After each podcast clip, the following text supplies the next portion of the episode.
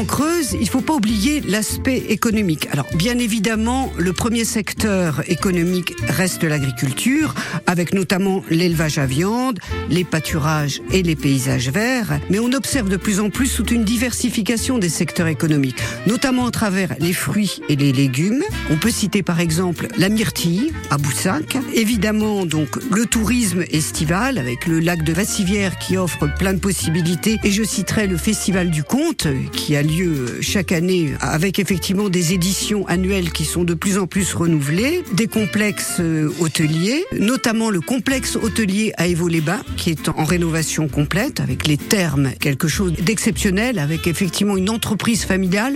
On n'est pas du tout dans un système de fonctionnement un petit peu à l'usine, mais vraiment de valorisation du lien humain. Donc parmi en fait les aspects économiques, je reviendrai sur notamment des projets de fruits à coque, notamment à Gouzon, avec une entreprise de noisettes, le fameux gâteau aux noisettes que l'on retrouve donc à Gouzon, et évidemment la fameuse pomme limousine. On a effectivement des entreprises tout à fait dynamiques, la chambre froide à Boussa, qui est mondialement connue, notamment dans le domaine du froid, mais aussi la filière bois en expansion avec le pain Douglas et la possibilité des gîtes avec des plateformes de prestataires qui vont, à travers cette offre en fait d'hébergement meublé, développer l'opportunité du télétravail.